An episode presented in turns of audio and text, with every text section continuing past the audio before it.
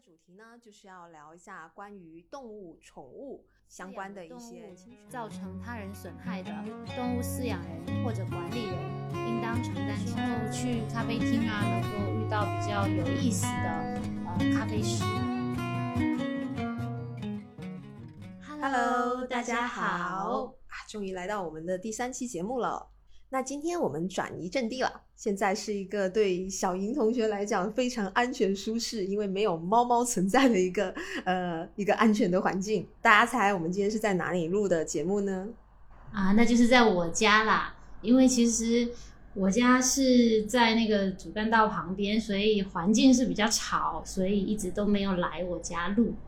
为什么说到这个没有猫猫呢？因为金文家养了两只猫猫。然后这两只猫猫都特别喜欢它，所以每一次我们在录播课的时候，小猫它就会完全不受控制的跳到小莹的腿上。然后小莹是个非常，嗯，还是比较怕猫猫狗狗这种动物的啊。对啊，其实我真的还挺怕猫猫跟狗狗的。其实静文家的两只猫已经真的是带着我往跟小动物能够亲密接触的方向上走了很远了。我现在已经是可以跟小猫亲密接触一点的人了，我可以摸它的头，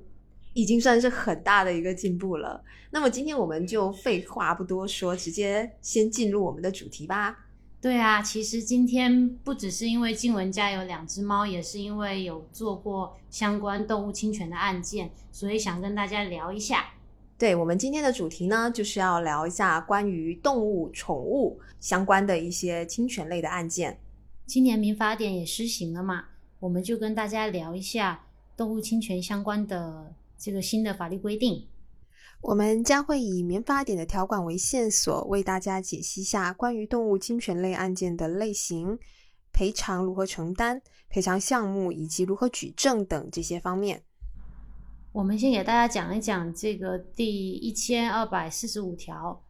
那民法典上面是这样规定的：饲养的动物。造成他人损害的动物饲养人或者管理人，应当承担侵权责任。但是，能够证明损害是因被侵权人故意或者重大过失造成的，可以不承担或者减轻责任。先给大家讲一下，呃，我去年做的一个案例。那这个案例呢，其实案情并不复杂，是说原告这个小朋友呢，他在自己家的小区里面玩耍。偶遇了被告跟他家人养的这个犬只，那这个犬只呢，是当时是没有佩戴狗绳，在小区的公共空间活动的，将原告咬伤了。根据我刚才讲的这个法律条文，那我们的被告作为动物侵权人，也就是饲养人，那他就承呃，法院就判决他承担相应的赔偿责任了。那么我刚才给大家讲的是一个咬伤的情况，就是说确实有跟动物接触到的，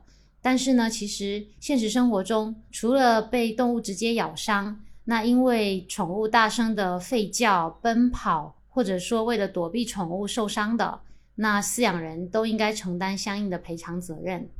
我们举个例子啊，如果说被侵权人呢没有被狗直接咬伤。但是因为受到了狗的惊吓，出现了心理恐惧，那诱发了其他损害，比如说它就摔倒了，然后造成了比较严重的损伤。那这类的损害呢，在一定的情况下都是可以被认定为造成他人损害的范围之内的。就是说，这个狗的饲养人和管理人也是需要进行赔偿的。那是不是意味着说，如果我只要养了宠物，宠物造成他人受伤，都要由我来承担这个责任呢？其实不是这样的。比如说，我们日常生活中也经常会见到的一种情况，就是受伤的人他是存在去逗弄狗、逗弄宠物，或者说伤害宠物造成的他受伤，造成他这种身体损害，包括就像小英刚才说的这种身体上的，包括是被吓到。导致的受伤，那由于是因为它存在故意或者重大过失所造成的，作为动物的饲养人或者管理人，他能够举证证明损害是由于被侵权人的故意或重大过失的，是可以不承担或者要求减轻责任的。另外呢，如果被侵权人是属于限制行为能力人，比如说未成年人，或者是这个存在。精神问题的这这类限制行为能力人，他的监护者首先也是要有一个尽到监护义务。如果是由于监护者没有尽到足够的监护义务，导致限制行为人因为动物受伤的，那么作为原事主及管理人，他也是可以以个我们刚才说的重大或者故意过失要求减轻或者免除责任。那我们的第二大点呢，就给大家讲一讲违反管理规定，没有对动物采取安全措施，造成他人损害的情况。民法典第一千二百四十六条。有规定，这种情况下呢，动物饲养人或者管理人是应当承担侵权责任的。但是如果能够证明损害是因被侵权人故意造成的，是可以减轻责任的。给大家举一个比较特别的案例：原告刘先生跟被告张某是同村的村民。刘先生有一天路过张某的家门口，被张某养的狗咬伤了。当时呢，张某家的狗是拴在路边的一棵树上的。不过呢，狗链过长，所以刘先生躲避不及，才被狗咬伤的。那在这种情况下呢，法院是这么认为的：宠物的饲养人或者管理人，也就是刘先生，应当对所饲养或者管理的宠物负有严格的看管义务。那这个刘先生呢，长期把他所饲养的这个宠物放在属于公共空间的路边。实际上呢，是放任了损害的发生，而且本案中虽然这个狗有系狗链，不过狗链太长了，没有办法避免潜在的危险，因此呢，在发生这个动物侵权的情况下，刘先生是应当承担赔偿责任的。呃，那像这个法条，它也规定了我们饲养动物是要遵循管理规定的。以厦门为例。厦门有一个管理规定，叫做《厦门经济特区养犬管理办法》，里头有具体关于狗类宠物管理的一个具体办法。那有需要的朋友呢，可以自行去搜索一下这个规定，是非常详细的。那接下去我们讲第三点，禁止饲养烈性犬等危险动物造成他人损害。根据《民法典》第一千两百四十七条，禁止饲养的烈性犬等危险动物造成他人损害。动物饲养人或者管理人应当承担侵权责任。那需要特别注意的一点，像这个规定，它就没有存在是否重大过失或者故意是不免除动物饲养人的这么一个赔偿责任的。那还是以厦门为例啊，因为我们两个在厦门嘛。呃，厦门有一个规定呢，叫做《厦门经济特区大型犬标准和禁止饲养烈性犬品种的通告》，里头规定了二十八个品种的烈性犬是禁止饲养的，比如说像藏獒啊、牛头梗啊、德国牧羊犬以及我们的中华田园犬，其实都是属于烈性犬品种的，是禁止饲养的范围。那具体的这些品种呢，大家可以搜索这个通告来查看。我们接下来呢，给大家讲一下遗弃逃逸动物侵权的相关法律问题。民法典第一千二百四十九条有规定，遗弃逃逸的动物在遗弃逃逸期间造成他人损害的，由动物园饲养人或者管理人承担侵权责任。举个例子吧，如果你遗弃了你的狗，就是说你可能就把它抛弃在路边了，结果呢，这只狗咬伤了其他人，你作为原饲养人或者管理人还是应该承担侵权责任的。那像是丢失的这种宠物，如果在丢失期间造成他人伤害，也是要由原事主或管理人承担赔偿责任。那接下去我们来谈谈关于动物园里头的动物侵权的一些法律知识吧。根据民法典第一千两百四十八条，动物园的动物造成他人损害的，动物园应当承担侵权责任，但是能够证明尽到管理职责的。不承担侵权责任。那像动物园的动物侵权这类案件呢？呃，不知道大家有没有听说过几年前的一个非常热点的新闻，就是关于上海野生动物园的。上海野生动物园的这个案件是这样子的，就是当时上海野生动物园有两名员工正在猛兽区熊区进行翻土除草作业。那其中有一名工作人员呢，他是为了看这个车的情况，是违规下车，因为按照规定他是不能在猛兽区下车，但是他违规下车了。那刚好被另外一名工作人员看到，他本意是要去提醒他，但自己也违规下车去找另外这名工作人员，结果就在他们返回车中的时候遭遇了熊群，那么就导致了后来这个惨剧的发生。那经过调查发现，上海野生动物园是存在未严格落实安全生产主体责任、未严格执行安全生产规章制度、没有督促呃上报安全的施工方案等等违规，存在一系列的违规情形。那么因此，包括上海野生动物园总经理、党委书记在内的九名相关负责人员都被进行了行政处罚及相关处理。那像这个案件呢，就是一个非常典型的动物园的动物侵权案件，因为像近几年大家也非常提倡与大自然的接触，所以这种比较自由的这种动物园呢，就不是像我们以前动物都是关在笼子里的这种类型的动物园或者动物乐园也是越来越多。那其实很容易就会有涉及到像动物园的动物去伤害到游客，有时候是管理人员或者饲养人员的这么一个情况。像这类的案件里头，最需要考虑的就是动物园是否尽到了管理职责。动物园需要举证，它的管理职责是尽到足够的，并不存在管理的疏忽。只有在这种情况下呢，动物园才不承担赔偿责任，否则都是要由动物园来承担相应的赔偿责任的。那当然，像动物园经常会有一些小朋友啊。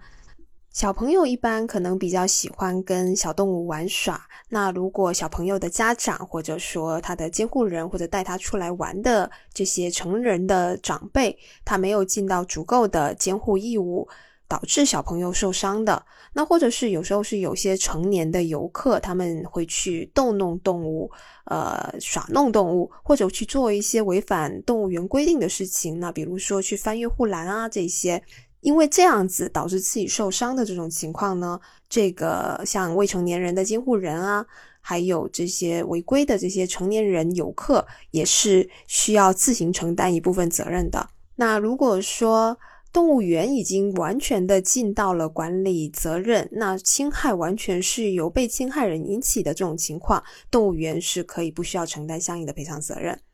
接下来呢，给大家讲一下第三人过错。引起的动物侵权，《民法典》第一一千两百五十条讲了，这种情况下呢，被侵权人可以向动物饲养人或者管理人请求赔偿，也可以向第三人请求赔偿。那动物饲养人或者管理人赔偿之后，有权向第三人追偿。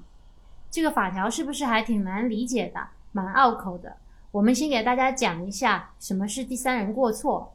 那第三人过错呢，主要是表现在第三人有意挑逗、投打、投喂、诱使动物去伤害别人，导致呢他人受到了人身或者财产的损害。那其实就是实施了这个诱发动物致害的行为。举个例子啊，如果你养了一只狗，你的邻居小花去打了你的这只狗，结果你的狗去咬了路过的小草。这种时候呢，小草就可以找你或者找小花请求赔偿。如果小草是找你请求承担赔偿责任，你承担完这个责任之后，是有权利向小花追偿的。那我们刚才主要介绍六种跟动物有关的侵权类型案件，那这些案件都是直接与动物有关的，但实际上我们日常生活中由于宠物。或者由于动物引起的这些案件呢是非常多的，那它可能有时候会涉及一些邻里之间的纠纷啊、物业之间的纠纷等等。那比如说家里养宠物呢，可能会产生一些异味或者噪音，那因此与邻居发生纠纷的，或者说公共小区范围内呢存在宠物遗留的粪便，但主人没有及时清理，而物业公司也没有履行好物业服务的等等引起的这些纠纷的情况。其实是包含很多的内容。那在民法典的第一千两百五十一条也有规定，当我们饲养动物，应当是要遵守法律法规，遵守社会公德，不得妨碍他人生活的。因此，我们也应该文明养动物，啊，好好管理自己饲养的宠物，不要去在自己饲养宠物的同时，享受了这个宠物的陪伴的同时，也不要去妨碍到他人的正常生活。我们日常生活中还存在一些比较特殊的案例，比如说宠物造成宠物侵权的，是个什么意思呢？大概就是我家的狗打了你家的猫这种情况。那现在在目前的法律框架下，是仅能参照财产损害进行赔偿的。不过呢，宠物在财产中是有特殊性的，法院在衡量的时候，不仅仅衡量的是宠物狗的市场价值，也会考虑到。宠物寄予着深厚的情感，那就是综合了市场价值和精神慰藉的价值来确定相关的赔偿。还有一种比较常见的一种特殊案例呢，是当被侵权人饲养或管理动物，在管理期间或者他买卖交易以后，这个动物才造成他自身损害，他是不能再去要求原来的饲养人承担责任的。那举个例子，比如说，嗯，你去宠物店买了一只狗，那买回家了之后呢？呃，可能由于狗的性格或者怎么样，或者你，呃，就是这个被这个狗咬了，那你因为你已经把这只狗买回家，你是不可以再回去要求宠物店赔偿你的损害的。那同样道理也适用于，比如说领养，你已经把这个动物领养的动物带回家中了，你是不可以再去要求原事主去承担赔偿责任。又到了我们的经典环节，我们给大家讲一讲举证问题，那就拿之前做过的动物侵权的案例作为例子吧。不知道大家还记不记得，就在我们开头有讲的，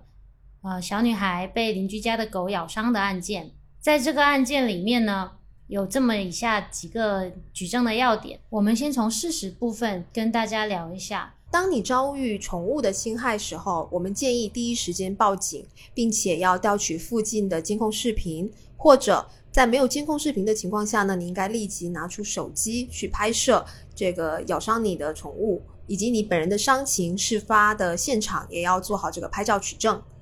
我做过的那个案件里面，哈，就是因为没有办法找到清楚的拍摄，呃，小孩子被狗咬到那个瞬间的监控视频，所以举证起来其实挺困难的。那对方的答辩第一点就是说，他们家的狗没有咬到，呃，我的当事人。那最后呢，法院判决也是以推定的形式。来认定说，确实是有被狗咬的这个状况。那当时为了尽量的去证明这个情况，还找了相关的证人过来作证，去证明这一段时间内只可能被这只狗咬到。其实举证是挺困难的。如果大家能在第一时间就把相关的监控视频、相关的伤情就记录下来的话，会有利于我们之后呃诉讼中证据的这个。搜集，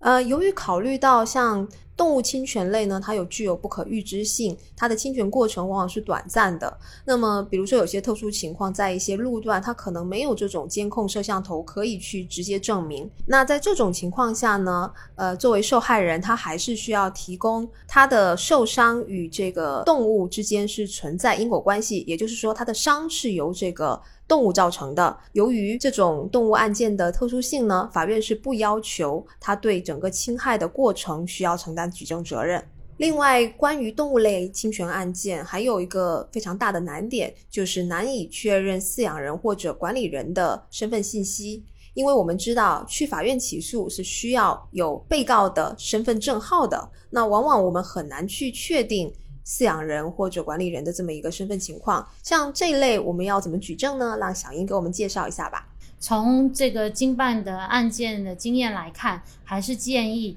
大家在第一时间就要把这个饲养人的身份信息固定下来。啊，之前经办的案件中，原告没有办法提供被告的相关身份信息，那作为律师呢，就去派出所调取相关的这个身份信息。因为呢，呃，没有身份证号码，所以当时提供了很多相关的证据，比如说他家庭所在的这个区，还有他有几个小孩，他的大致年龄段。那因为这个被告的名字比较特别，所以同个区以内也只有三个同名的人，那才能进而去确定这个被告的身份信息。如果说没有办法有这么详细的材料，在缺乏身份证号码的情况下，律师也是没有办法调查这个被告的身份信息来明确被告的，那诉讼就无法进行了。呃，就像我们刚才有介绍过，建议是第一时间报警。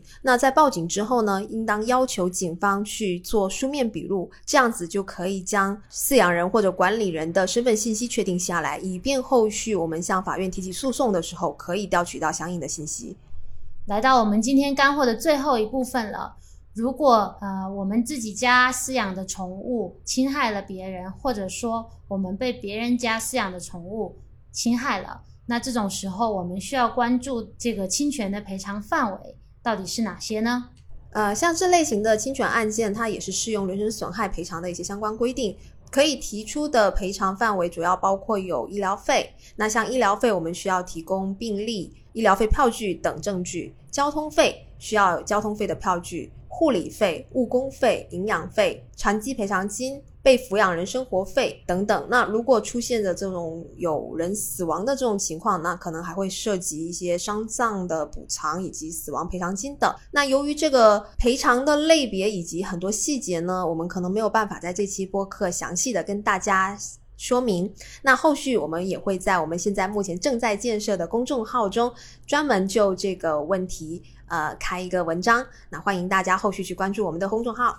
对了，我们刚才提了很多次的饲养人与管理人，但好像还没有解释这两种人的区别是什么哈？那就让小英给我们补充一下吧。我们在法条里面提到了饲养人和管理人，那饲养人很好理解，管理人是指什么人呢？在现实生活里，动物的饲养人和管理人可能是重合的，也有可能是分离的。当这个饲养人和管理人不是同一个人的时候，是应该由动物的管理人来承担责任的，因为这个时候真正对动物形成控制和管束的是管理人啊，不是饲养人。至于说管理人是临时管理还是长期管理，是有偿的呢还是无偿的呢？是不影响他的责任承担的。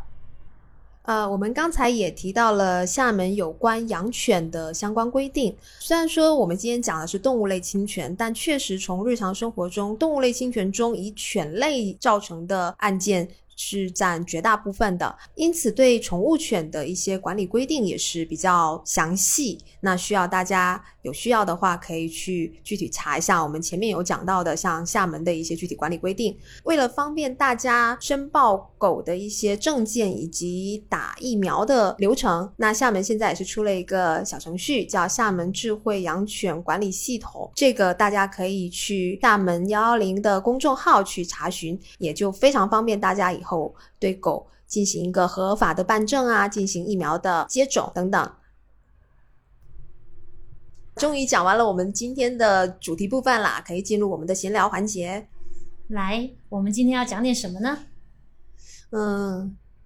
其实我们没有想好，没有想好今天要分享什么。哎啊，讲讲我们今天在录播课之前呢，非常有兴致的来冲了一壶手冲咖啡。今天的豆子是静雯从他家里带过来的，因为小英家里的豆子呢，已经是去年买的了。是啊，其实今年真的不要说冲咖啡啦，做早餐的时间我好像都没发现我是有的。你好像昨天也写报告写到了凌晨啊，这两天已经是崩溃边缘。昨天晚上。搞到一点多，今天早上又六点起来搞，为了想说不影响今天下午我们的讲座，早上我们还必须把播客录完。是的，我们待会还要去参加一个讲座，所以今天这个播客还是录的，还是录的比较时间比较紧的。哎，我们不是要讲咖啡吗？为什么会突然 扯到这个？啊，我们还是回到咖啡的话题吧。既然今天都已经讲到手冲咖啡了，要不我们今天跟大家聊一下手冲咖啡的一些。嗯，也不是小知识吧，反正就是分享一下关于首先手冲咖啡的一些东西吧。好啊，那静雯你跟大家聊一下，先讲讲我今天带到小英家的这只豆子吧。这只其实还蛮少见的，它是来自卢旺达卡因尼罗的一款豆子。小英今天早上喝了，感觉怎样？还不错哎，但是其实我觉得我好像没有喝到它偏苦还是偏酸呢。那你说它这个烘焙程度是怎样？它这只豆子其实说实话，我我买了好几次卢旺达，但我我对卢旺达这支豆子真的概念不深，它应该是一个浅烘的豆子。那卢旺达其实不是一个我们咖啡豆里头比较常见的产区啦。像你爱喝的那个，呃，是埃塞俄比亚的。埃塞俄比亚是一个咖啡豆的大产区。对我比较喜欢喝呃浅烘啊这一类的。那既然你讲到浅烘，我们可以讲一下豆子它的一个分类吧。像我们常喝的手冲豆的，从烘焙程度来分，它有分成浅烘、中烘。深烘对，那小英爱喝的那种就是属于浅烘的豆子。举个例子吧，就是有点像我们的茶里头的绿茶、白茶、红茶。不知道大家知不知道绿茶、红茶、白茶是一个怎么样分类？其实也是。烘烤程度的不同，像白茶它基本上是没有怎么经过烘烤，然后绿茶是稍微多一点点，然后红茶再多一点点的这种情况。那咖啡豆也是一样，浅烘就是烘焙程度比较低的，中烘就是深一点的，深烘就是再深一点的这么一个一个类型。那浅烘的豆子它的一个风格就是会体现出一种偏酸，香气很浓，一般会偏花果香这这一类型，那就是小英特别喜欢的。对，但是好像喜欢浅烘的人会比较少一点。哎，确实，哎，因为你算是我认识的认识的人里头第一次喝手冲咖啡就喜欢喝浅烘的豆子，因为浅烘它整体会偏酸嘛，可能跟我们一般喝的豆子感觉会有一点点不一样，因为它酸溜溜的，所以很多人不能接受。但是你一旦喝习惯了以后，你就会觉得浅烘豆子会有一种非常棒的香气。跟中烘和深烘豆子比起来，嗯，那种散发出来的花香跟果香，确实是浅烘豆非常迷人的一个地方。那我刚才说有很多人不太喜欢浅烘，嗯，主要指的是一般不怎么接触咖啡，或者说第一次喝这种精品咖啡的啦。那其实你真的在入了咖啡。咖啡这个坑之后呢，你会发现大部分人都是真的会非常喜欢浅烘，因为它的香气真的是太棒了。那其实现在呃销售的这些精品咖啡豆呢，也是以浅烘占了大部分的。那浅烘豆主要最常见的就是埃塞俄比亚的豆子啦。埃塞俄比亚下面的产区也有非常多，那比较常见的，比如说像耶加雪菲、古籍产区的花魁呀等等这一种，那整体它还是一个比较偏花果香调的。另外，像我们现在最贵的咖啡豆，也就是巴拿马的龟夏，像这种豆子一般也是以浅烘豆为主。那我们刚才主要说了浅烘豆，中烘的豆子其实是我比较推荐给。没怎么没怎么接触这种精品咖啡、手冲咖啡的人来喝的，因为它整体的一个调性呢会非常的平衡，就是不那么酸，也不那么苦，但是又带有咖啡的香气。那典型的中烘豆呢，就是像哥伦比亚呀、蓝山咖啡这种都是比较常见的中烘豆。但因为这几年的咖啡市场是发展的越来越。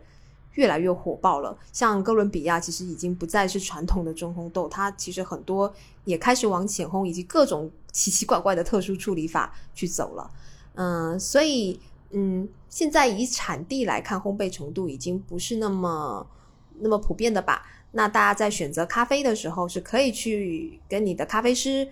咨询一下啊，你可以跟他说，我喜我可能喜欢什么类型的，我要试一下什么类型的豆子。那说到深烘豆，嗯，是小莹不怎么爱喝的类型。对，我觉得太苦的咖啡实在，呃，没有很爱诶。嗯，深烘豆的一个最大的特点就是它苦，还真的蛮苦的。深烘豆的典型就是巴西咖啡跟曼特宁，估计应该大家在很多哪怕不是精品咖啡厅也都很常见，算是我我觉得深烘豆是。咖啡里的常青树吧，就是这么多年了，一直以来都是这些，好像也没有什么变化，但一直有一群人就是非常非常喜欢他们。啊，因为我还是听比较多，呃，就是可能他并不是那么热爱咖啡的人，就是有聊过，他们还是对深烘豆其实比较能接受的。他们认为，嗯，除了意式啊，就手冲这一类的咖啡，它就应该是苦的。但深烘豆它虽然说苦吧，但是它有一个很大的特点，就是它有一个很醇厚的感觉。你是可以从那种苦味里头喝到甜味，这不是古人说的苦尽甘来？对，而且有那种深烘的豆子，它里面会有什么坚果嘛、榛子啊，然后有一个什么奶油之类的。我见过一个挂耳的配方，反正我觉得还挺有意思的。